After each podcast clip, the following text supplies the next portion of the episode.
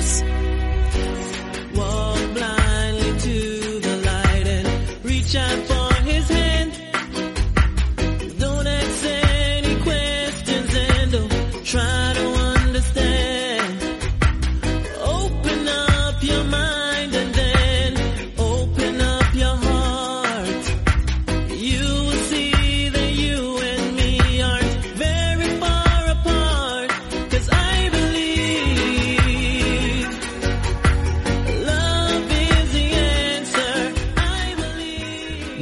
Bienvenidos a una nueva edición de MM Adictos. Hoy es 16 de octubre, ya es viernes, ya entramos en el fin de semana. Mañana es ese evento de UFC, del UFC Fight Island 6, que tenéis la previa subida para suscriptores de Evox Premium y de Patreon ya en el canal desde, desde la tarde de ayer.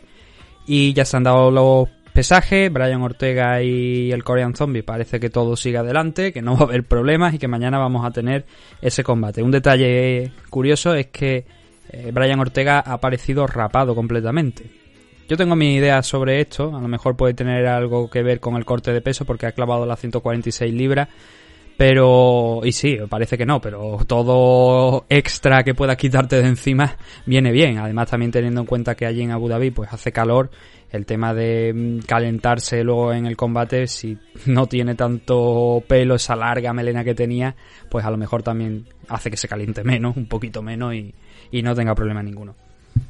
Lo que vamos a hablar hoy va a ser Velator 249. Hablamos de ello el martes, donde mencionamos los cuatro combates principales y dijimos un poquito lo que nos íbamos a encontrar. Al final el evento no ha sido todo lo interesante que yo pensaba en un primer momento que iba a ser. Ahora comentaremos, han tenido bastantes problemas en la parte alta y eso ha desmerecido mucho, mucho, muchísimo el evento que, que se celebró anoche. Pero bueno, así, por supuesto, vamos a hablar de él. Antes de ello, tenemos que darle las gracias a nuestro patrocinador Dragons, la comunidad Dragons, dragonz.es, donde podéis encontrar más de mil vídeos y más de 700 clases de diferentes tipos de artes marciales, deporte de contacto, MMA, eh, grappling, eh, mm, entrenamiento físico, todo tipo de arte marcial. Ahí podéis encontrar cursos de la mano de Nacho Serapio y su conjunto de, colaboradores. Además, tenéis una serie de ventajas por formar parte de la comunidad Dragons, como son un 15% de descuento en productos de la marca Dragons, gastos de envío también gratuitos y un 50% de descuento en eventos y seminarios que estén coorganizados por Dragons. Además, por supuesto, tenemos dos modelos de suscripción, o 10 o 12 euros. El de 10 incluye acceso a todo el registro de revistas que se han sacado de Dragons y el de 12 te envían la revista en papel, pero solo a partir de, de esa fecha en la que os deis de alta. Pero también tenéis acceso a la versión digital. No es que os dejen una ventaja menos, sino que también lo tenéis, pero además recibís la revista en papel en vuestra casa, así como los libros que está editando también Dragons. Y todo eso, para más información, podéis acudir, a dragons.es, dragonz.es y si no directamente a Nacho Serapio en redes sociales y él os informará de mucho más. Por supuesto, también nosotros tenemos unas vías de contacto donde podéis acudir a nosotros. Por cierto, mañana tengo la intención de responder y comentar dos o tres cosillas que nos han mandado, así que si queréis participar en un programa de preguntas y comentarios, que no es que el programa de mañana vaya a ser de preguntas y comentarios, pero si queréis mandar algo que se quiere, queréis que se lea o que se comente, podéis hacerlo y lo leeré también en el programa de mañana. ¿Y dónde podéis hacer?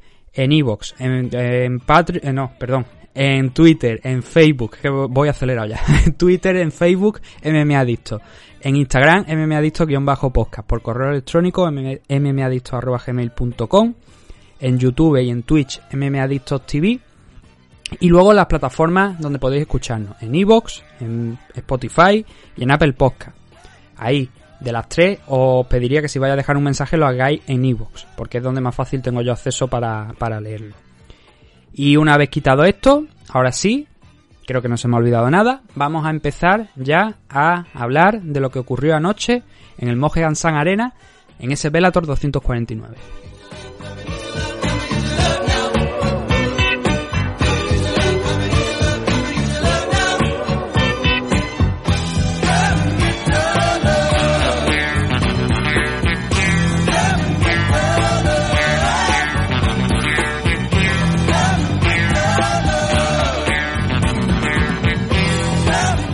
Este evento se celebró en la noche de ayer en el Mohegan Sun Arena en Connecticut, Bellator 249.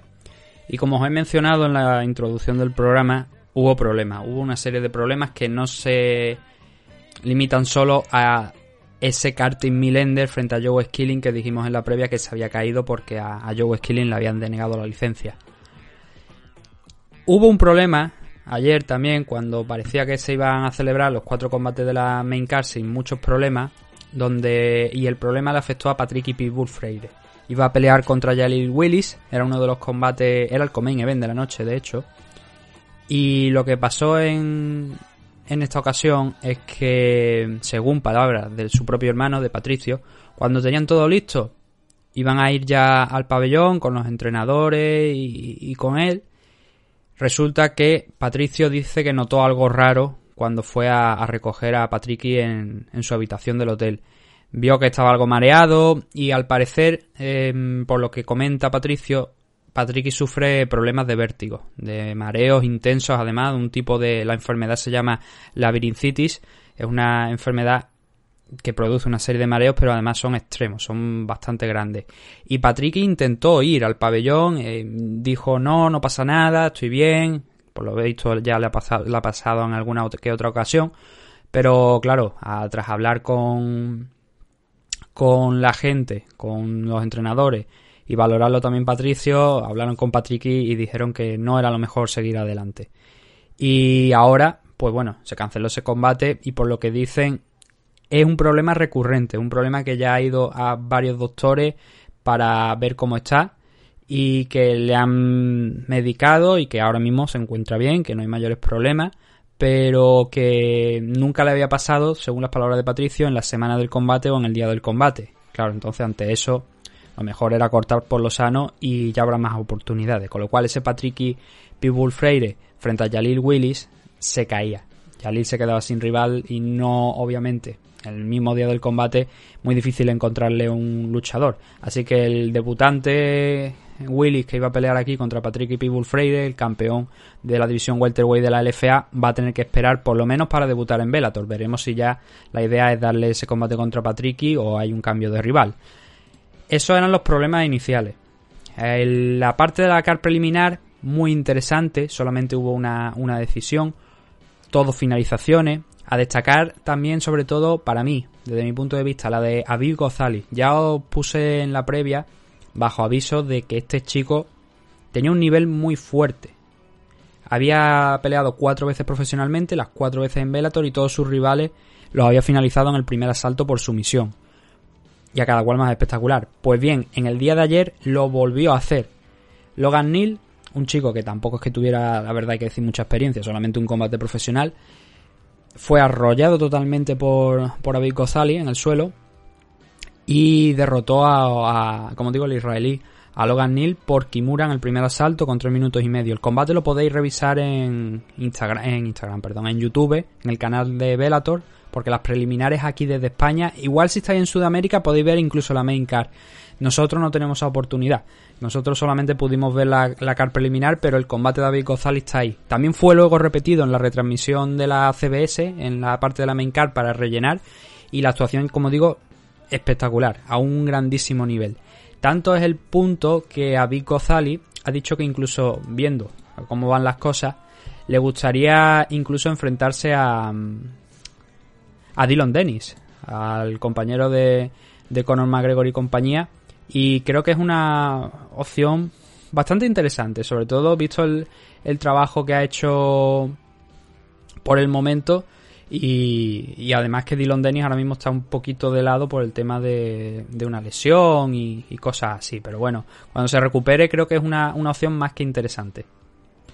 Luego también aquí, el otro combate que parecía más a priori interesante era sobre todo el, el de la, el que cerraba la car preliminar, que era el de Andrew Cappell frente a Joseph Creer.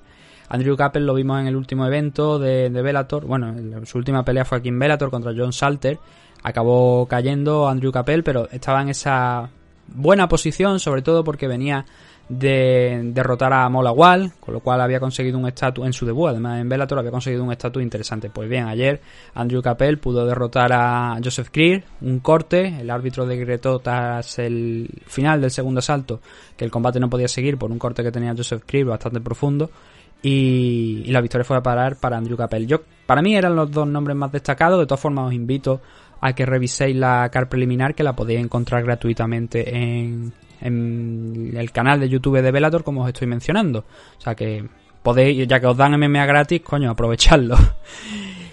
Ahora vamos con la parte de la main car. Salió el Patrick y Freire contra Jalil Willis, pero nos metieron a Stevie Mowry frente a Sean Teeth en este evento, en la parte de la main car. En 265 libras, un combate que en un principio no estaba ahí, estaba en la parte preliminar, pero luego por los cambios que ha habido, pues dijeron, tenían un espacio que rellenar en la CBS y obviamente optaron por meter este enfrentamiento. Pero el primero de los combates que teníamos era Sadawad contra Mandel Nalo en 155 libras. Ya habíamos comentado que Sadawad, un veterano de Bellator, de hecho es uno de los que más tiempo lleva en la compañía y, no ha cambiado, siempre ha estado ahí. Bueno, no siempre, quiero decir. desde que entró en Bellator no ha salido ya de, Bellator. Y ahora venía con una racha de cuatro derrotas consecutivas y este enfrentamiento contra Mandel Nalo era una bajada de nivel con respecto a sus rivales anteriores, Paul Dilly, Goiti Yamauchi. Pero podríamos decir que era bastante interesante por la parte de Mandel Nalo, por aquello de un chico, del, como ya habíamos hablado, del Tristar, del gimnasio de, de George St. Pierre, que aquí en Bellator había tenido tres combates, de los cuales había ganado dos, había perdido uno, pero era un joven talento, era por ver exactamente a ver hasta dónde podía llegar. El problema de esta pelea fue que no duró demasiado. no hubo ganador, fue decretada un no contest al minuto, un poco más del minuto y medio de empezar, porque Mandel Nalo le soltó accidentalmente un rodillazo a la entrepierna a Saad Awad y Saad no fue capaz de recuperarse. Con lo cual fue decretado un no contest y no hubo más historia. No, no pudimos ver nada porque no dio tiempo a nada, prácticamente. El inicio fue esa Adawad tomando el centro, como era de prever por aquello de la experiencia, y Mandel Nalo moviéndose alrededor, soltando al principio ambos low key, patadas medias, más que nada para medir esa distancia, ver qué es lo que podían hacer. Y cuando fue a llegar ese primer lance medianamente importante, Aguad cayó, se tropezó en una low key, avanzaba Mandel Nalo cuando se levantó Aguad, Nalo lo ató en el clinch, fueron ahí, estuvieron peleando, Aguad intentó quitárselo de encima de utilizando la cintura, un hip throw, sacándolo por, por encima de la cintura para abrir algo de espacio, no consiguió llevarle al suelo. Y entonces fue en esa situación donde cuando volvieron a levantarse, volvió a recuperar el clinch, Nalo accidentalmente respondió a una rodilla de Aguad con una rodilla propia que dio en la, en la entrepierna y dieron todas las posibilidades a Watt de recuperarse, pero al final vieron que no. Se fueron incluso hasta publicidad en mitad de la retransmisión, al ser en la CBS, pues es una cadena de televisión, ahí hay publicidad. Entonces, el, mientras estaba Aguada en el suelo retorciéndose de dolor, el árbitro preguntándole, se fueron a publicidad, cuando volvieron estaba el médico. Una pena porque tenía interés ver, en ver aquí sobre todo la progresión de Nalo enfrentándose a alguien que obviamente está años luz en experiencia dentro de la jaula y también por ver si ese Aguad con cuatro derrotas consecutivas iba a ser capaz de ganar este combate. No nos dio tiempo ni siquiera, como digo, a ver un desarrollo, a ver quién estaba mejor de los dos o quién por lo menos tenía una claridad de idea porque acabó en eso, en el primer asalto a los minuto y medio, 1.44 es el tiempo oficial para, para ese no contest. Con lo cual combate nulo y nos movemos al siguiente que fue el Steve Mowry frente a Sean Teeth, que es un combate donde yo este tipo de combate, a ver, tienen la misma edad, pero me dio la sensación de uno estaba más preparado que el otro. Y ese uno era Steve Mowry. Por lo menos el físico se veía que estaba algo más en forma, algo más fuerte. Por cierto, un Steve Mowry, que claro, no comentamos en la previa nada, porque era un combate de la car preliminar. No, un Sean Sean era el que, el que estoy hablando.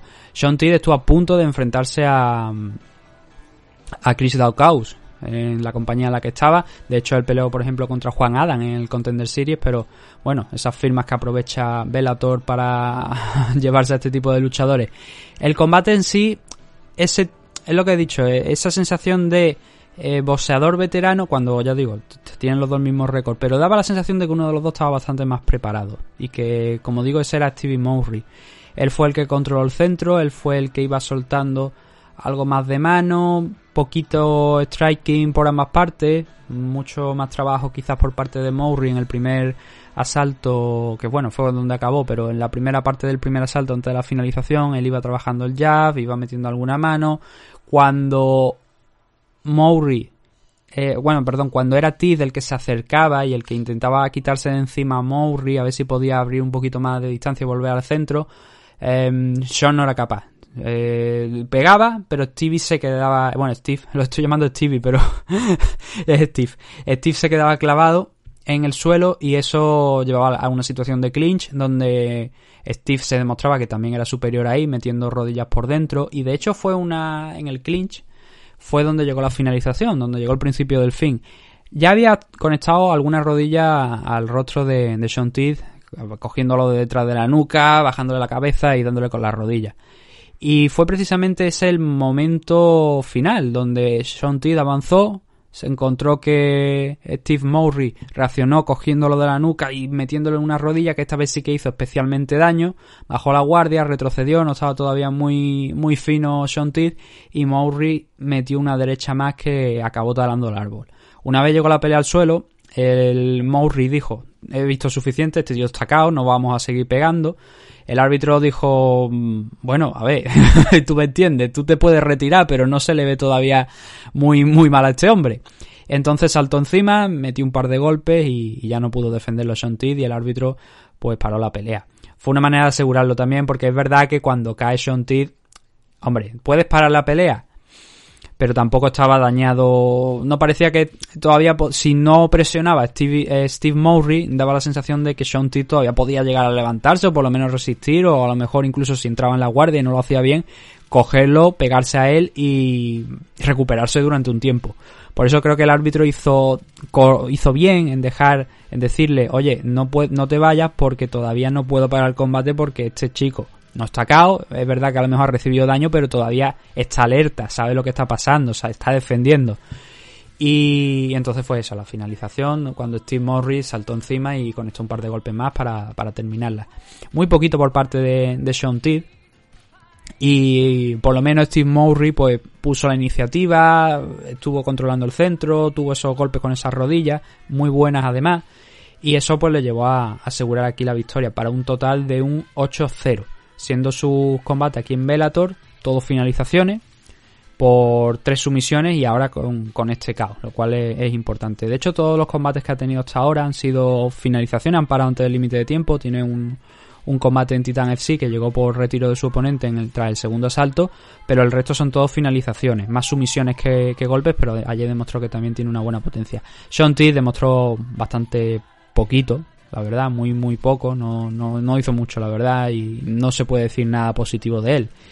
Pero hay que también contar una cosa, por ejemplo, he dicho que se iba a enfrentar contra Chris Dawkins. Al principio de su carrera también tuvo un enfrentamiento contra Chris Dawkins y, derrotó a Chris. Así que ese combate que se iba a celebrar hubiera estado, hubiera servido de, revancha, pero como Chris Dawkins fue rumbo a UFC, hoy no podemos hablar de, de esa revancha. Entonces, mm, victoria para Steve Mowry, frente a um, Sean Teeth por TKO en el primer asalto cuando apenas quedaban unos poco más de 30 segundos para finalizar el round en la división heavyweight.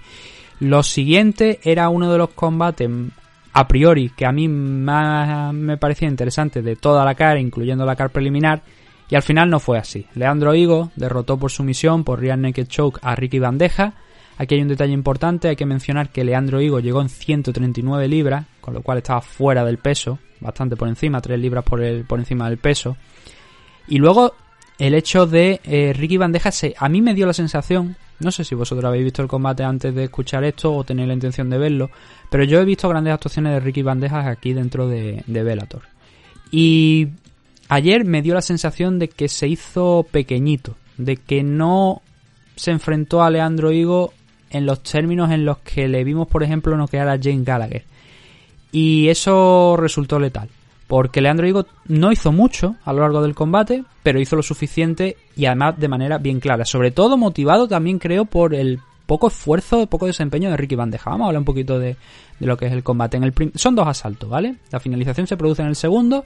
En el primero se van midiendo, lo típico de estos combates. Leandro Higo va poco a poco acercándose a Bandeja, va cerrándole el espacio y Bandeja se le notaba incómodo en el striking. No estaba cómodo con el jab. Una, o sea, una manera de reaccionar a los golpes, tanto al, jab de, de Leandro Higo como al low kick, un poco extraña. como que no estaba cómodo, desde luego. Para mí no me dio la sensación de que estuvo cómodo en ningún momento. No sé si es que estaba desmotivado a lo mejor por el tema de eh, que su rival hubiese fallado el peso, cosa que creo que debería haber aprovechado incluso, aun porque la diferencia tampoco era una diferencia enorme como para entrar a considerarlo que fuera una causa enorme de, la derrota de ayer.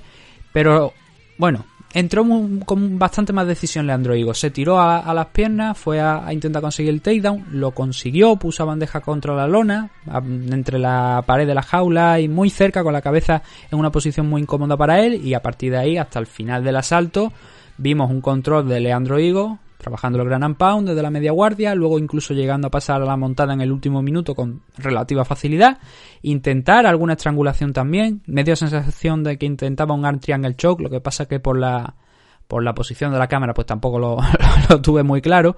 Y con eso llegábamos al final del asalto, un asalto donde si habéis notado no he dicho nada de Ricky Bandeja porque no hizo prácticamente nada, algunos golpes sí, a lo mejor en el suelo alguno para intentar quitarse a Leandro Higo de encima, arriba también algún golpe a lo mejor para marcar distancia, pero nada más. Con lo cual este primer asalto, si esto hubiera ido a decisión, probablemente este asalto lo podríamos haber considerado un 10-8. Ricky Bandeja muy alejado del nivel de los combates anteriores que había tenido. La verdad, bastante decepcionante. Y Leandro, ya digo, dominando a placer.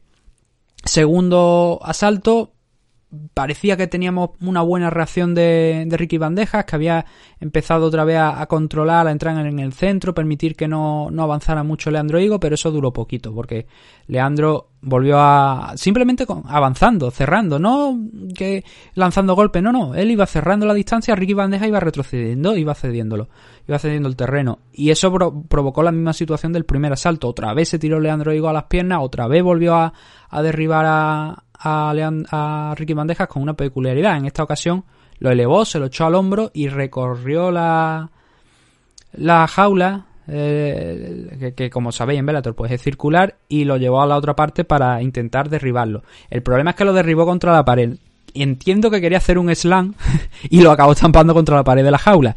Por lo que se lo volvió a cargar al hombro y ahora sí lo sacó a un lateral un poquito más fuera de la jaula y lo derribó contra el suelo.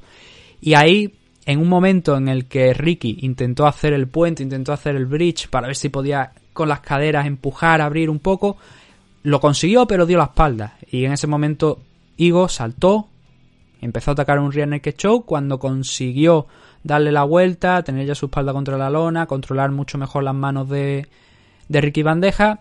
Hay un detalle que a mí me resultó curioso luego viendo la repetición, que me dio la sensación como que Ricky Bandeja podía haberse estrangulado a sí mismo, porque em, Igo pone la mano, la mano izquierda ya en una posición para cerrar la estrangulación y apretar. Y en ese momento como que Bandeja mete la mano por ahí también, como dicen, como...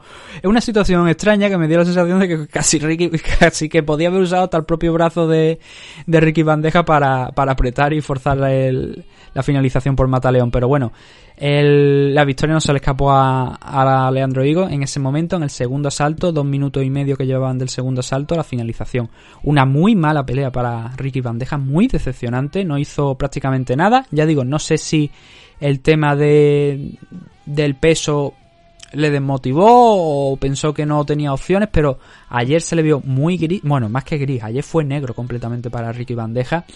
Y Leandro Higo, pues ahora suma dos, dos victorias consecutivas sean Bunch y ahora Ricky Bandeja. Por parte de Bandeja, dos derrotas en lo que va de este año, con una victoria al principio, pero dos derrotas en los últimos combates, Sergio Pettis y Leandro Higo. Y mm, queda bastante dañado porque victoria contra Jane Gallagher, que en ese momento no había perdido contra nadie, noquearlo en poquito tiempo en el primer asalto estuvo muy bien. Luego ceder una decisión frente a Juan Archuleta, no hay problema ninguno, campeón de la división en Bantamweight, es entendible también. Perder contra Patrick Mick, que era el contender, no pasa nada. Dos victorias. Ahmed Kaitelli y Franz en Lambo. Con bajo nivel. Pero cuando le han llegado otra vez los combates grandes, ha perdido. Em, deja muchas dudas. Y sobre todo la actuación de ayer. No me gustó. Creo que estuvo muy, ya digo, no gris, sino negro. Y oye, quiero verlo más. Quiero verlo bastante más porque creo que este chaval tiene talento. Pero desde luego con el combate de ayer de Leandro Higo, deja mucho, muchísimo que desear. Y el main event ya luego, el último de los combates, donde tenemos a Chris Cyborg enfrentándose a Arlen Blenko y prácticamente una paliza. podríamos decir que fue una paliza. Allen Blanco hay que destacar que llegó con la mentalidad adecuada. Y lo dijo en rueda de prensa y luego salió a, ejecutar su game plan. Es decir, cerrar a Cyborg y intentar darle golpe suficiente para que ella dijera, oye, tengo un rival, una rival delante, tengo que respetarla. Y a partir de ahí ver cómo podía jugarse aquello y cómo podía escapar de la situación. Pero a Blenko ese control inicial le duró 10 segundos. El tiempo en el que Cyborg soltó la primera y ya empezó a imponer su ritmo.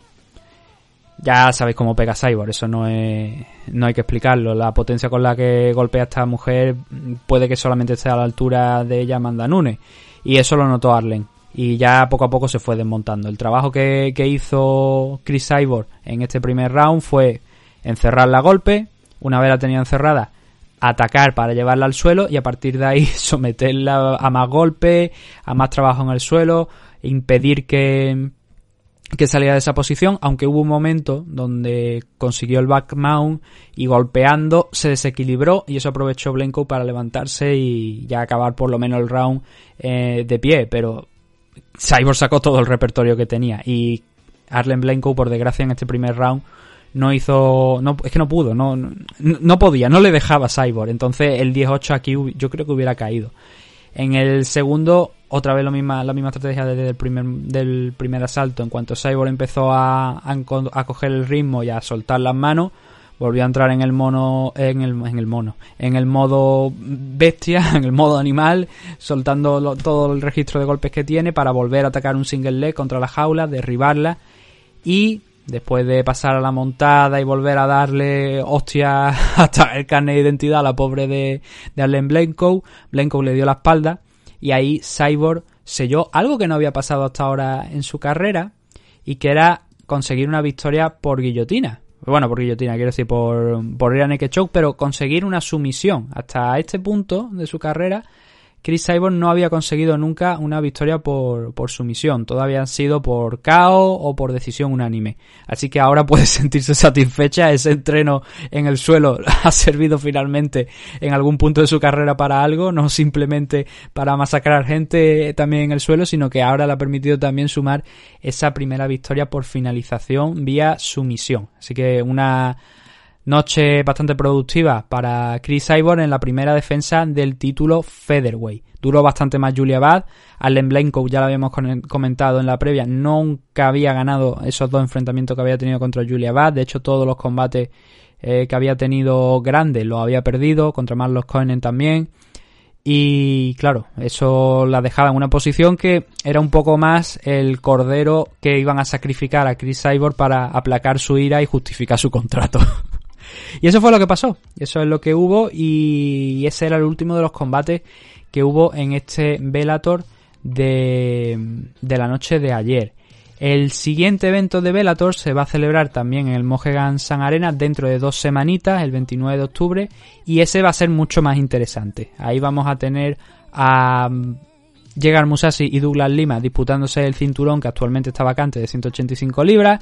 Si todo bien tendremos también a, Nick Newell, a Sabajo Masi y algunos que otros luchadores que se pueden considerar medianamente interesantes que supongo que conforme vayan pasando el tiempo conoceremos mucho más de la car de ese Velator 250 que ahora tiene varios combates pero que obviamente se irán sumando bastantes más.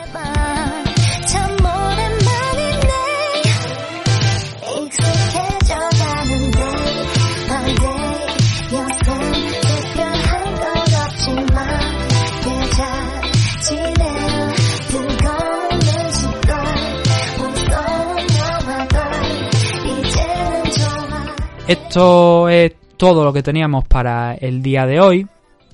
Analizar un poquito esos cuatro combates de la car principal de, de Bellator.